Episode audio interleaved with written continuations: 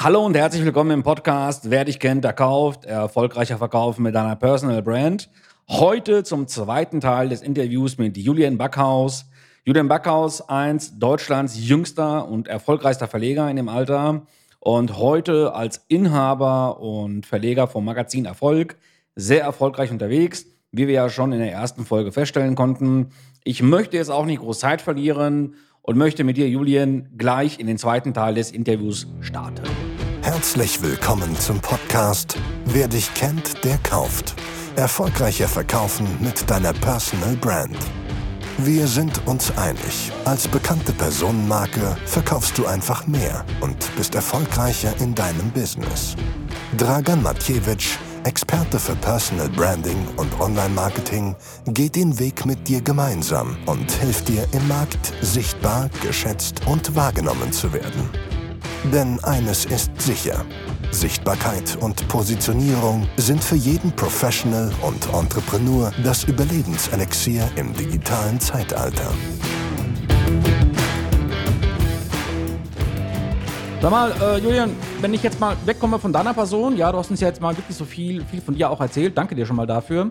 Wenn du jetzt mal dir die ganz erfolgreichen großen Big Player draußen anguckst, ja, ich bin jetzt, sag ich mal, immer noch im Bereich Solo-Entrepreneure, ich bin immer noch im Bereich Einzelgänger. Du hast ja auch mit vielen weltbekannten Stars ja auch zu tun gehabt und du kennst ja auch diese Szene. Gibt es da, ja, die Frage ist an die falsch, klar gibt es die. Es gibt doch irgendwo eine bestimmte Erfolgs-DNA, was so Mindset angeht, wie diese Menschen ticken. Kannst du uns da mal so ein bisschen aus dem Nähkästchen erzählen. Was sind das für Menschen? Sind das Menschen, die sagen, okay, Geld ist bei mir an Stelle vier, mir ist der Lifestyle, die, die Freizeit mit meiner Familie viel, viel wichtiger. Wie, wie, wie, wie ticken diese Superstars? Habe ich sogar ein ganzes Buch darüber geschrieben, heißt Erfolg. so, steht, steht sogar hier ja. hinten das Gelbe. Ja. Und ich habe zehn Kapitel davon gemacht, weil mhm. ich immer wieder so die Nachricht oder die, die, ja, die Aufforderung bekommen habe, Mensch, du als Erfolgverleger und hast jetzt hier mit Polen und Klitschko und Schwarzenegger und mit wem, was auch immer, mit der ganzen Prominenz irgendwie zusammengehockt und, und denen eine Frage nach der anderen gestellt, wie Erfolg funktioniert, da muss auch mal ein Buch draus machen. Fand ich irgendwann auch logisch, habe ich dann gesagt, okay, mache ich mal.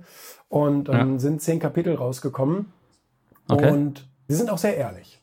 Und viele waren auch so ein bisschen, also viele haben erstmal gesagt, ja gut, okay, ein Erfolgsbuch, Mensch, hahaha, haben wir ja auch noch nicht genug von. Und äh, wenn man das dann aber liest, merkt man eben, okay, das ist schon tatsächlich aus dem Nähkästchen geplaudert. Also da stehen eben viele Zitate von diesen Leuten auch drin, mhm. die ich auch so bringen durfte, was es tatsächlich heißt, super erfolgreich zu sein. Weil du hast jetzt nach super erfolgreichen gefragt und so ist auch der Absolut. Untertitel von dem Buch, sozusagen die Geheimnisse der super erfolgreichen. Mhm. Und die sind vor allen Dingen, dass die Leute ihre Leidenschaft zum Beruf gemacht haben ist ein ganz, ganz, ganz, ganz großer Faktor. Ob das jetzt Sportler ja. waren oder Künstler waren oder Unternehmer mhm. waren, die haben ihre Leidenschaft, so das, was sie ganz von Kindheit schon antreibt, das haben die zu ihrem Lebensinhalt gemacht. Und das mhm. machen schon mal die meisten nicht. Die meisten Menschen machen irgendwas, was gerade gut Geld bringt, aber nicht das, ja. was Leidenschaft entspricht. Dann haben die eine ganz eiskalte Entscheidung getroffen, dabei auch zu bleiben sozusagen. Sagen wir es anders. Das gegen Widerstände auch zu verteidigen, bis aufs Blut. Also mhm. da kann die Ehe im Weg stehen, da kann die Gesundheit im Weg stehen, da kann die Pleite im Weg stehen, völlig egal. Die Gesellschaft, die öffentliche Kritik, völlig egal. Die ziehen mhm. das Ding gnadenlos durch, weil es ihnen selber so wichtig ist. Daraus ja. habe ich ja später mein, mein nächstes Buch, das Ego, formuliert, weil das ist mir dabei besonders bewusst geworden. Die haben nicht mhm. auf andere geschaut. Die haben immer in sich selbst reingeschaut und geschaut, was will ich eigentlich in meinem Leben? Wie will ich mich eigentlich fühlen? Welche Lebensumstände will ich eigentlich haben? Mal ganz abgesehen davon, ob anderen das mhm. gefällt oder nicht. Und ähm, das ist ein ganz großer Unterschied. Ich glaube, das unterscheidet sie sogar von über 90 Prozent der Menschen. Weil neun von zehn Menschen richten sich immer eher nach dem Äußeren und nicht nach dem Inneren. Mm, und, okay. und sie haben vor allen Dingen auch den Mut, Dinge zu tun, die sie gar nicht können oder noch nicht können. Weil wie willst du vorankommen? Also wie willst du eine Situation schaffen, die du noch nicht hast, wenn du immer weiter tust, was du schon kannst? Das macht überhaupt gar keinen Sinn. Sondern man Absolut. muss natürlich aus sich herausgehen, man muss über sich selbst hinauswachsen, was nichts anderes bedeutet, als eben auch persönlich zu wachsen. Und mhm. das geht eben nur durch Mut. Nicht? Das geht durch Schmerz und Mut und indem ich Dinge tue, wo ich den Ausgang noch nicht kenne, aber erhoffe ihn mir sozusagen. Und mhm. ähm, das ist also auch ein, ein weiterer Punkt. Ja, absolut. Also ich fand die Aussage spannend, jetzt wie du gesagt hast, Dinge einfach anpacken und Dinge einfach angehen, wo ich einfach nicht weiß, okay, fahre ich gegen die Wand oder werde ich mega erfolgreich, ja? Das ist halt eben wirklich dieses Thema Mut, was vielen, vielen fehlt. Das muss man definitiv so sagen. Und ich stelle immer wieder fest, oftmals sind die Leute dabei, ihren eigenen Misserfolg so zu verwalten, ja? Man baut sich so ein Biotop, man baut sich so eine Scheinwelt auf, man reitet irgendwo ein totes Pferd, macht sich dann mehr oder minder auch einen vor und dann ist irgendwann das Ding gut, ja? Also die Erfahrung, glaube ich, hat man des Öfteren gemacht, sowohl du als auch ich. Jetzt haben wir ja eine ganz besondere Situation im Moment, ja, nicht nur in Deutschland, sondern ich glaube weltweit, ja. Es gibt ja dieses böse Wort, was mit C anfängt und mit Ona aufhört, was ich eigentlich gar nicht mehr benutzen wollte, aber es ist ja trotzdem ein Fakt. Wir sind ja, was heißt wir? Also mit wir meine ich ja die deutsche Wirtschaft, definitiv. Wir sind ja Corona gebeutelt, gar keine Frage. Ich meine, die Zahlen, die da mittlerweile veröffentlicht werden, just gestern, sind ja jetzt nicht gerade prickelnd. Was kannst du denn als erfolgsgetriebener Mensch, als jemand, der ja auch viel Wert auf Mindset legt, der auch, sage ich mal, von erfolgreichen Menschen umgeben ist. Was kannst du einem Einzelkämpfer da draußen, einem Familienunternehmer da draußen, einem Gastronomen da draußen, was kannst du dem jetzt so mitgeben an, an Thema Mindset? Wie programmiere ich mich jetzt? Wie gehe ich jetzt mein Doing an? Wie bewertest du das? Was kann man, was kann man diesen Menschen, die jetzt quasi Sorgen und Existenzängste haben, was kann man denen für einen guten Tipp mitgeben? Ja, also A, hör auf, dich als Opfer zu sehen, weil nur solange mhm. du dich so siehst, bist du auch einer. Ich würde mal sagen, man kann sich auch eine Art Innovationszwang auferlegen. Weil, mhm. gut, okay, wir haben jetzt Corona oder Covid-19 oder SARS-CoV-2, wie auch immer man das heute gerade nennt. Wenn der Podcast rauskommt, dann heißt es vielleicht schon wieder anders. Ja. ja. Das ist ja auch so eine Marketingstrategie, ganz interessant eigentlich. Ja. Nein, also es muss nicht immer eine Gesundheitskrise sein. Es, es können mhm. vielerlei Krisen sein. Und darüber schreibe ich auch immer in meinen Büchern. Äh, wenn ich jetzt mal mir so die super erfolgreichen angucke, die haben alle Scheiße an den Hacken gehabt irgendwann. Öfter sogar ja. manchmal. Und ähm, jetzt kannst du natürlich entweder den Kopf in den Sand stecken und sagen, hoffentlich rettet die Regierung mich, wird sie nicht, Überraschung, äh, ja. sondern du kannst dich aber selber retten. Du kannst dir irgendeinen Innovationszwang auferlegen und sagen, ich zwinge mich jetzt dazu, sagen wir mal, zwei oder drei Bereiche in meinem Leben oder in meinem Business zu verändern. Und zu verändern heißt wirklich zu verändern. Mhm. Und ähm, weißt du, wäre Deutsche Grammophon äh, immer noch dabei gewesen, irgendwelche Schallplatten zu produzieren, dann, dann gäbe es die heute nicht mehr. Die müssten sich alle weiterentwickeln. Die mussten sich alle ja. irgendwie einem, ich sage jetzt mal, äußeren Marktzwang untergeben und sagen, ich spiele mhm. da jetzt mit. Ich habe es in meinem, in meinem gelben, in meinem Erfolgbuch mit Harald Glöckler verglichen, der ein guter Freund von mir ist. Der hat Veränderungen immer positiv aufgenommen. Also der hat sich immer mhm. mit verändert. Der hat zwar nicht seine Persönlichkeit verändert und der hat auch nicht seine Leidenschaft verändert, aber der hat okay. ganz oft die Produkte verändert, die der Markt gerade haben wollte. Und so läuft das nun mhm. mal. Man kann ja nicht irgendwie zwingend immer, Henry Ford wurde mal gefragt, was halten Sie von Meinungsumfragen? Er sagte, das haben wir mal gemacht, alle wollten schnellere Pferde haben. Aber ne, darauf kannst du nicht vertrauen. Du musst Produkte äh, neu erfinden. Und das geht, das, das geht Gastronomen so, das geht kleinen Selbstständigen so, das geht, was weiß ich, wer gerade Probleme hat, denen geht das so, dass die sich einfach was Neues ausdenken müssen. Und ich sag mal, die, die hm. vorher Personenbeförderung gemacht haben und die Corona-Krise hat sozusagen dieses Business kaputt gemacht, die müssen jetzt halt Produkte befördern. Weil das rennt gerade wie bescheuert und man findet gar kein Ende mehr. So, mhm. und wenn du vorher eben Gastronom äh, warst oder bist und äh, kannst aber gut kochen, die Leute wollen nach wie vor was essen. Also auch da mhm. gibt's Innovationen und Foodpanda und Co. Ähm, äh, ne, schwindelerregende Börsengänge sozusagen. Ja. Also da muss man Absolut. dann einfach irgendwie der Innovation mitspielen. Auch die ganzen kleinen Einzelhändler, die in der Innenstadt Töpfe verkaufen, merken langsam, oh, das Internet, das macht mir aber große Sorgen. Ja, ist so. Entweder spielst du mit oder machst halt was anderes oder gehst ja. endlich in Rente. Aber irgendeine Lösung musst du da finden. Ne? Definitiv. Sehe ich genauso. Bin ich ganz, ganz anderer Meinung. Wenn wir jetzt noch mal zurück zur zu dieser ganz, ganz großen Szene kann man ja nicht mal sagen, zu dieser ganz großen Branche zurückkommen, Coach, Speaker, Trainer, also wirklich ein klarer, klarer Wachstumsmarkt. Zumindest ist eine Hype, äh, da hast du recht. Absolut, absolut. Und wir machen ja im Moment, so im Moment meine ich so die letzten zwölf Monate, wir machen ja wirklich die, die Erfahrung und die Feststellung, dass ja die eigentlichen Berater und Trainer und Coaches ja eigentlich immer jünger werden. Ne? Also es ist ja heute keine Seltenheit, du schmunzelst schon, du weißt wahrscheinlich schon, auf was ich hinaus will. Also ist ja keine Seltenheit, dass dir heute ein 18-, 19-Jähriger erzählen will, wie man Business skaliert und wie man durch die Decke geht. Ja? Geht das jetzt nur mir so? Habe hab ich nur die Beobachtung gemacht oder hast du das auch so ein bisschen wahrgenommen in den letzten Monaten, dass die Berater und die Sprösslinge wirklich eigentlich immer jünger werden und uns mit 20 Jahren weismachen wollen, wie man die erste Million verdient? Wie, alt, wie, wie, wie alt bist du? Ich? 43. 43. Guck mal, ich bin 33, ich bin noch 10 Jahre jünger mhm. als du. Und als ich 18 war, das war 2005, da gab es mhm. gerade einen ganz anderen Hype, der aber schon langsam am Abklingen war. Der Welcher? hieß Finanzberatung. Ah. Ja, der wurde dann schon revolutioniert und man konnte nicht mehr so einfach AWD-Berater werden. So, ich habe damals ein Praktikum bei der Tekis gemacht. Das war, war so eine Untergruppe mhm. von denen. Und ähm, jeder wollte Finanzberater sein. Und wer irgendwie auch ähm, sonst nichts auf die Reihe bekommen hat, der war, ging mit 18 zu so einem Strukturvertrieb und hat dann Finanzen gemacht.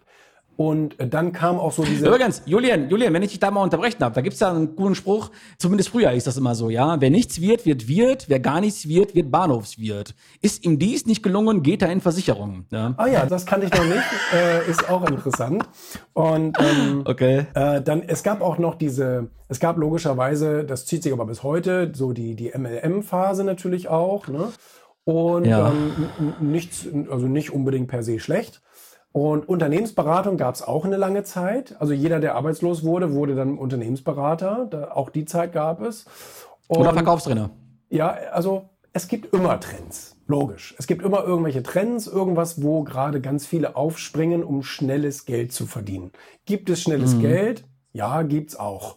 Und äh, werden die meisten darin erfolgreich? Nein, logischerweise nicht. Das ist auch klar.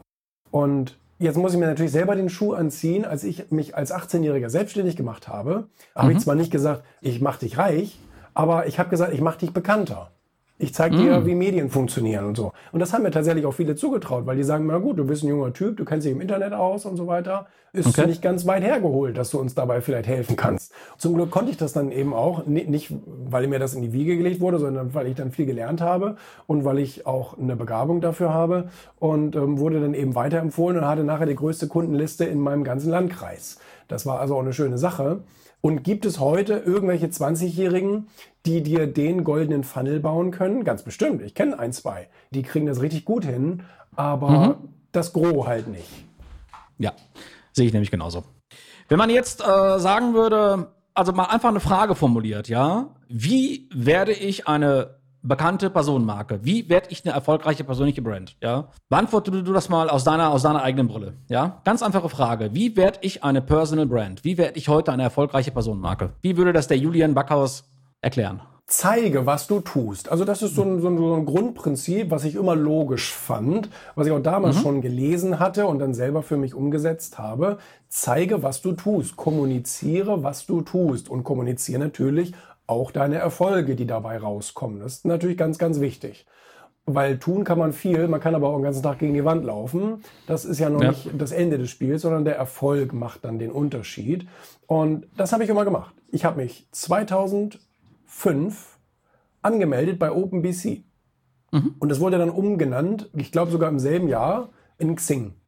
Und das war meine erste soziale Plattform, auf der ich sozusagen mhm. mich gezeigt habe und auch über meine Tätigkeiten und über meine Erfolge gesprochen habe. Und zwar eigentlich auf täglicher Basis. Da gab es damals mhm. einfach nur die Statusmeldung, man könnte es heute mit Twitter vergleichen, einfach nur die Statusmeldung, ja, ja. was passiert bei dir gerade? Und das hat man da reingeschrieben mhm. in einem kurzen Satz. Bilder gab es noch nicht. Und ähm, das, das kam mir sowieso, ich glaube, erst vor ein paar Jahren, dass Xing auf den Trichter gekommen ist, dass man auch mal Bilder teilen darf. Ne? Das ist ganz witzig. Jedenfalls. Hoch innovativ. Ja, ja habe ich mich dann also in dem Zuge positioniert und habe da auch wirklich mhm. sehr, sehr viele Kunden gewonnen, muss ich sagen. Und viele sind zu Freunden geworden. Das ist also eine tolle, tolle, tolle Erfahrung gewesen. Und habe mich dann im Zuge dessen immer auf mehr Plattformen angemeldet. Und ich bin mhm. heute auf jeder Plattform, die es öffentlich gibt. Und ähm, zeige da, was ich mache und ob es klappt oder nicht. Und mhm. ähm, Die Sprache der Portale sind manchmal anders. Also ne, da postet man eher Bilder, da postet man eher Texte und so weiter. Da postet man eher Videos, YouTube, logisch. Und ähm, da, da passe ich mich so ein bisschen an die Plattform an. Aber Mhm. auf allen läuft eigentlich immer dieselbe Message von mir. Und zwar auf täglicher Basis tatsächlich. Perfekt. Das ist wahrscheinlich Also auch, auch- Mhm. einer der großen Unterschiede, ob man zweimal im Jahr was postet oder 365 Mal. Absolut. Du hast es äh, gesagt, Stichwort Kontinuität. Das heißt also wirklich jeden Tag Präsenz zeigen, jeden Tag sagen, Hello World, hier bin ich, das mache ich, das liegt heute bei mir an. Denn ich sage mal so, gerade eine Beziehung auf LinkedIn oder allgemein in den sozialen Netzwerken ist ja eigentlich wie so ein guter Wein. Es muss ja erst einmal reifen, also muss ja auch erstmal auch ein bisschen wachsen. Ja? Du hattest eben ein Stichwort, da wäre ich auch so drauf gekommen, Positionierung hast du angesprochen. Ja? Jetzt ist dieses Thema Positionierung, ich beschäftige mich damit ja jetzt schon auch seit 15 Jahren oder seit über 15 Jahren.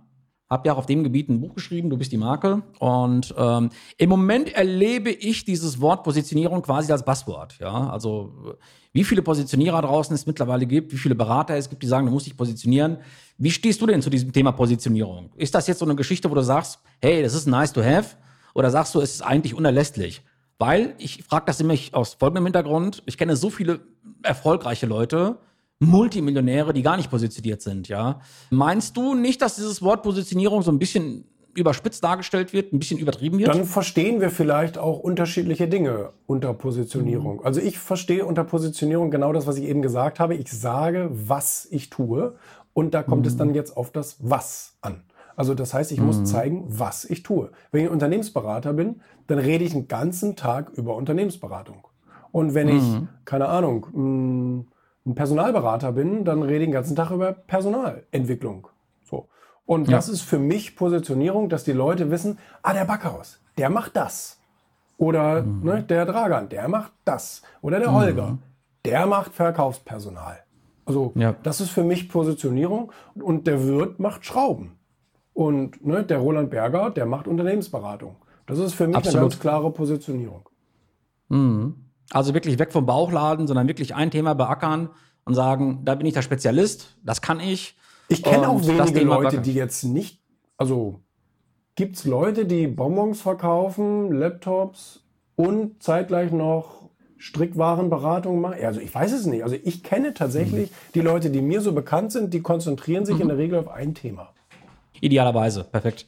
Wenn du jetzt so an die, an die deutschen Köpfe denkst, ja, egal ob jetzt Showbusiness, Wirtschaft, Politik, wenn wir das aus Sicht einer markanten Personal Brand sehen, ne, also wirklich einer Ma- Personenmarke, was ist denn so aktuell, ja, aus deiner Brille, so die erfolgreichste Personenmarke, die wir im Moment in Deutschland haben?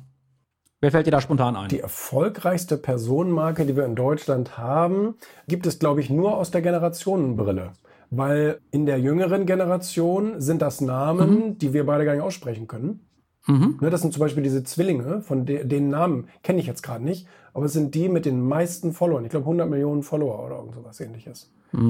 Ich, ich wüsste jetzt nicht, wie die heißen, weil das nicht meine Generation ist. Aber wenn ich jetzt meine Nichte fragen würde, die ist 14, die kann das sofort sagen. Und die guckt wahrscheinlich auch Ja. jeden Tag drei Stunden von deren Content. Ne? Und ähm, Also bei meinen Jungs, also ich habe, ich hab, sorry für die Unterbrechung, ich habe drei Söhne zu Hause. ja, Die jüngeren 11 und 14 und deren Idole, was heißt Idole, also deren Inspirationsquelle, ja, sind so Leute wie Montana Black, Unge, ja, also wirklich die klassischen YouTuber. Und wenn ich jetzt aber vielleicht aus unserer Generation denke, also mir fällt da zum Beispiel so Name an Jürgen Klopp, ja. Mega, mega erfolgreich, große, große Persönlichkeit, weltweit bekannt. Und das wäre jetzt so die Person, an die ich jetzt so spontan gedacht hätte. ja, macht Sinn, macht Sinn. Auf jeden Fall. Ne, ich meine, mega erfolgreich, extrem charismatisch, selbst sein Lachen hat Kultstatus, ja, und diese Brille, äh, also irgendwie, äh, ja, ist halt eben eine, eine perfekte Marke und auch beeindruckend, wenn man sich mittlerweile auch wirklich anschaut, welche Deals er abgeschlossen hat, zuletzt mit Adidas und enorm, ja. Also das wäre jetzt so die Personal Brand oder die Personenmarke, wo ich sagen würde, für mich im Moment die herausstechendste Persönlichkeit, ne, also jetzt Ja, in der Öffentlichkeit, ja. ja. Unser Gesundheitsminister Jens Spahn, nee. Witzigerweise wollte ich gerade auch den Namen sagen. Warum auch immer. Ja, ja, ja, genau. Das war Gedankenübertragung. Hat schon Ja. 200.000 Follower. Hammer. Heiß. Hammer. Aber dafür, mega. Ganz, ganz heiße Aktie, ja. Bin gespannt, was unser Freund Holger Bröhr dazu sagt. Ja, siehst du. Ja. Der schläft ja noch, ne? Ja. Im Vergleich zu uns. Julian, kannst du uns mal so zum Abschluss mal verraten, ohne dass du jetzt internas plauderst oder geheime Sachen natürlich, was können wir noch von dir erwarten? Was können wir noch von dem Erfolgmagazin erwarten? Welche heißen Sachen kommen da von dir raus? Also es kommen neue Sachen raus. Ich verrate immer nicht, Okay. welche Sachen, weil Okay, wir so ein bisschen, ja genau, so diesen, diesen Überraschungseffekt so ein bisschen ausnutzen und uns gleichzeitig auch weniger Druck aussetzen. Ist auch ganz angenehm, muss man sagen. Klar. Also es kommen neue Sachen, ähm, sowohl im TV-Bereich als auch im Magazinbereich. Jetzt ist tatsächlich gerade eine, das ist witzig, weil wir eben über Content gesprochen haben und über ähm, ja, Content, den man so raushaut und so weiter. Jetzt ist gerade von mir noch so ein Buch rausgekommen, das ist ziemlich dünn sogar. Viel Ja. zu ehrliche Erfolgszitate. Da hat sich ein Okay. Verlag getraut, hier aus Hamburg, Tradition, meine Sprüche zu veröffentlichen. Also meine, Echt? meine knapp 100 besten Sprüche von Instagram. Und ich habe die dann erklärt. Weil auf Instagram haue ich ja jeden Tag einen Spruch raus, von Montag bis Freitag. Und ähm, die sind manchmal so knackig, also es ist meistens nur ein Satz. Und der ist dann so ein bisschen aufreibend, aber nicht erklärt. Und jetzt äh, haben wir gesagt, dann erklären wir doch mal die, die besten äh, Sprüche, was, was ich damit eigentlich meine. So, Kannst du das, kannst du das, ja, kannst du das Buch vielleicht nochmal bitte eben in die Linse halten, damit wir das mal alle sehen? ganz witziges, äh, ganz witziges Thema. Cool. Das auf dem Cover bist du, ne? Genau. Ja. Ja. Viel zu, oh, okay, cool. Ja, werde ich mir kaufen. Ja, gerne. Julian, auch nur, also- kostet auch nur 7,99. Das ist das billigste Buch von mir bisher. Wahnsinn. Ja, man sagt ja, je mehr Bücher man rausbringt, umso billiger wird's am Ende, ne? Und das ist nicht schlecht. Also das ist mein teuerstes hier. 18,99. Ne? Heißt ja auch Ego. Ne? Ja. ja. Es darf auch ein bisschen mehr Obwohl kosten. das im Vergleich immer noch billig ist. Also der Finanzbuchverlag bringt normalerweise diese Bücher, also diese Qualität Ja. und diese Dicke Okay. für 24,99 raus. Ich habe gesagt, nein, spiele ich nicht mit, will ich wirklich nicht. Ich habe gesagt, ich Okay. will auch, dass es Leute lesen, die jetzt vielleicht nicht unbedingt 25 Euro für ein Buch ausgeben, weil das ist schon ein Haufen Kohle. Gerade vielleicht auch so für jüngere Leute und so. Ne? Ja. Echt, findest du? Finde ich schon. Also ich muss ehrlich gestehen, am Anfang meiner Karriere habe ich selten 24,99 für. Ich habe es mir dann lieber gebraucht gekauft, weil am Anfang musste ich sparen. Also ich meine, ich will jetzt nicht äh, falsch verstanden werden, um Himmels Willen. Nicht, dass ihr jetzt alle denkt, ich sei jetzt mega arrogant. Aber ich finde 25 Euro für ein gutes Buch. Ich habe dann immer so eine Denke, was kriegst du heute für 25 Euro? Ne? Geh mal nach McDonalds, da wirst du mit 25 Euro nicht satt, sag ich mal, ja. Oder geh mal nach Starbucks, ja, da kriegst du vielleicht zwei Getränke und einen Keks, ja. Also deswegen 25 Euro für ein gutes Buch finde ich jetzt. Nö, aus heutiger jetzt Sicht überhaupt nicht. Ne? Aber damals so als 18-, 19-Jähriger, wo ich keine Kohle hatte, das war schon eine Überlegung. Dann lässt man sich sowas schenken, ne? Ja, ja, nee, nee. Also ich hatte dann Gebrauch gekauft, weil es steht da dasselbe drin. Okay. Ja, äh, ja, eben. Passt, perfekt. Also, Julian, ich wäre, was das heutige Interview angeht, mit meinem Latein am Ende. Also das, was ich dich fragen wollte, habe ich dich gefragt, ja. Es sei denn, ich habe noch eine Frage vergessen, dann erinner du mich, ja. Hast du uns irgendwie noch was zum Abschluss final mitzugeben? Ich habe nichts zu sagen. Das klang jetzt sehr glaubwürdig, ja. Alles klar, Julian, ich danke dir äh, vielmals für die Zeit, die du dir genommen hast und ja, mach's gut und auf bald. Vielen Dank, bis bald. Ciao, Julian, ciao. Ciao. Ist Dragan Matjewitsch der Richtige für dich? Und vor allem, was kann er für dich tun? Wie wäre es mit einem persönlichen Kennenlerngespräch? Wenn du wissen möchtest, wie wichtig Personal Branding für dich ist und du dadurch erfolgreicher verkaufen kannst, dann geh auf www.draganmatjewitsch.de slash Termin. Hier kannst du dir dein persönliches Kennenlerngespräch reservieren. In diesem Gespräch werden wir deine Ziele und deinen Status quo besprechen und so gemeinsam feststellen, ob wir der richtige Partner für dich sind. Den Link zur Terminbuchung findest du auch in den Show Notes. Wenn du denkst, dass auch andere von diesem Podcast genauso profitieren wie du, dann hilf ihnen, indem du uns abonnierst, diesen Podcast teilst und ihnen deine Rezension auf iTunes mitteilst. Vielen Dank und bis zur nächsten Episode von Wer dich kennt, der kauft. Erfolgreicher verkaufen mit deiner Personal Brand. Alles Gute, dein Dragan Matjewitsch.